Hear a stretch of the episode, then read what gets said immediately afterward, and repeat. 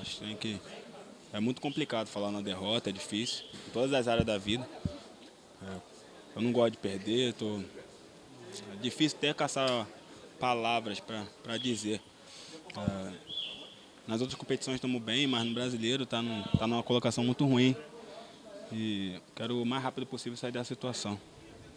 O que você acha que aconteceu no time de hoje? Qual foi o principal erro do Bahia contra o Grêmio?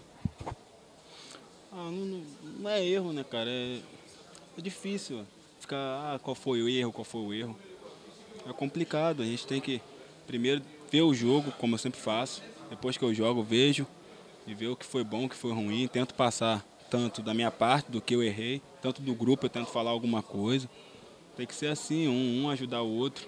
A gente tem que ver, a gente tem que estudar onde a gente errou, chegar em casa, mentalizar, ver, ver os vídeos, ver, ver alguma coisa que pode ajudar tinha perdido fora de casa. Hoje, primeira derrota no Brasileiro também dentro de casa, permanece na zona de rebaixamento. Muitos jogadores saíram chateados de campo, sem querer dar entrevista. É, qual o sentimento de vocês hoje? Como é que está o clima no vestiário? No vestiário, é, tá todo mundo junto, né? Mas tem que estar tá chateado. Se não tiver chateado, tem alguma coisa errada.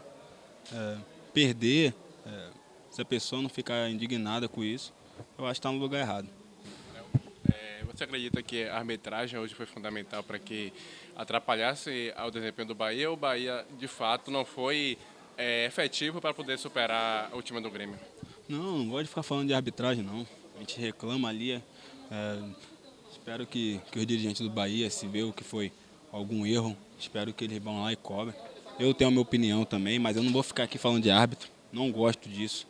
É, a gente tem que falar da derrota.